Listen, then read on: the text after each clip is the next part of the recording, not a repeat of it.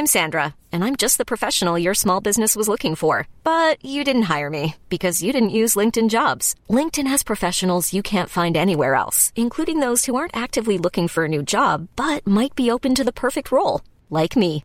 In a given month, over 70% of LinkedIn users don't visit other leading job sites. So if you're not looking on LinkedIn, you'll miss out on great candidates like Sandra. Start hiring professionals like a professional. Post your free job on linkedin.com/achieve today. Devemos assistir filmes e novelas de temas bíblicos. Provérbios capítulo 25. Comentário de Mário Persona. O versículo 11 tem uma curiosidade, né? Ah, é a primeira vez em que a palavra maçã aparece na Bíblia, é em Provérbios 25, 11. O que equivale a dizer que não existiu nenhuma maçã na história do Éden, do Jardim do Éden. Nós devemos guardar nossa mente das influências. Uh, o Lineu citou esse último filme que está aí, ele é de um. O, o, o diretor é ateu. Eu não acredito que um diretor ateu vá fazer um filme bíblico fiel às Escrituras. Mas nós, como cristãos, é, o papel nosso é guardar nossa mente, o nosso coração das influências uh, dos pensamentos dos homens, dos pensamentos também do inimigo de, de nossas almas, porque aí é muito simples entender isso. Por exemplo, se tem alguém aqui que uh, uma pessoa vem para mim e fala, Mário, uh, tal irmão, tal pessoa está, falou uma coisa horrível a seu respeito. E eu estou saindo para me encontrar com essa pessoa porque vou lá numa festa, na casa dele, alguma coisa. A maneira como eu vou chegar na casa dessa pessoa já vai mudar. Porque o que essa outra pessoa me disse, que eu não sei se é verdade ou mentira, já influenciou meus pensamentos, já fez com que eu raciocinasse uma série de coisas, pensasse um, uh, mal daquela pessoa, uh, enfim, eu fiquei com a mente contaminada.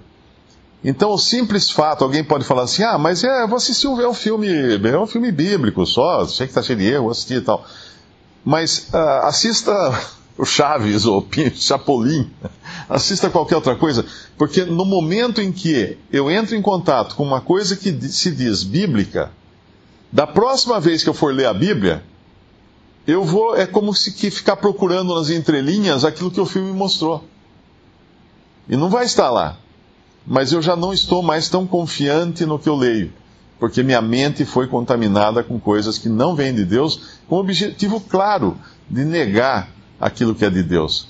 Então eu, eu creio, eu, eu tenho, esse é um princípio que eu tenho para mim, de não assistir filme bíblico assistir filmes históricos, filmes de aventura, qualquer outra coisa. Mas falou que é bíblico, falou que é de personagem bíblico, não. No máximo uma ficção, tipo Ben-Hur, né, que não é de um personagem bíblico, é uma ficção. Mas falou que é um filme que vai lá mostrar a Bíblia, os personagens da Bíblia, não. Porque a próxima vez que eu abrir a minha Bíblia, aquilo vai interferir no meu pensamento e, e na minha leitura. Com certeza. A mente vai estar contaminada. O diabo usou a palavra de Deus para tentar o Senhor Jesus. E as coisas que vêm uh, embrulhadas com as páginas da Bíblia, vamos chamar assim, são as mais perigosas, tanto no âmbito da, do entretenimento, como também no âmbito religioso. Porque nós sabemos que as grandes distorções, as grandes heresias, elas sempre vêm acompanhadas de muitas verdades tiradas da palavra de Deus, mas obviamente misturadas com algum veneno ali, com alguma coisa prejudicial. Por isso a, a, o sinal de alerta deveria apitar mais, mais forte quando as coisas chegam até nós com o selo evangélico ou bíblico ou qualquer coisa assim, como se fosse, ah, então, ah, falou que é bíblico, então é bom. Falou que é evangélico, ah, é bom, então é bom. Falou que é cristão, ah, então é bom. Porque é, é, é o cavalo de Troia, né? Falou que é um presente, então traz para dentro depois é dali que vai sair o, o inimigo.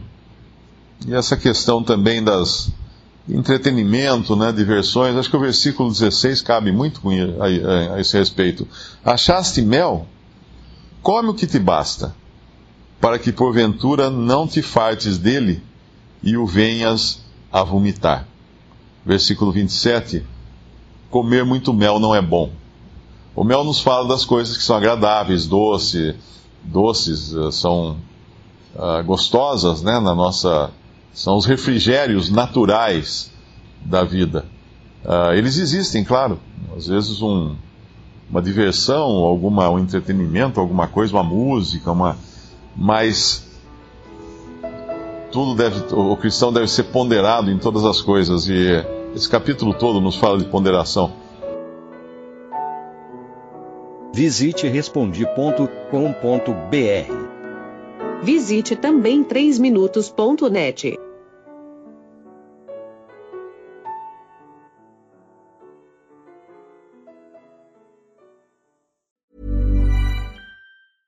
Ever catch yourself eating the same flavorless dinner three days in a row? Dreaming of something better? Well, HelloFresh is your guilt-free dream come true, baby. It's me, Kiki Palmer. Let's wake up those taste buds with hot, juicy pecan crusted chicken or garlic butter shrimp scampi. Mm. Hello Fresh. Stop dreaming of all the delicious possibilities and dig in at HelloFresh.com. Let's get this dinner party started.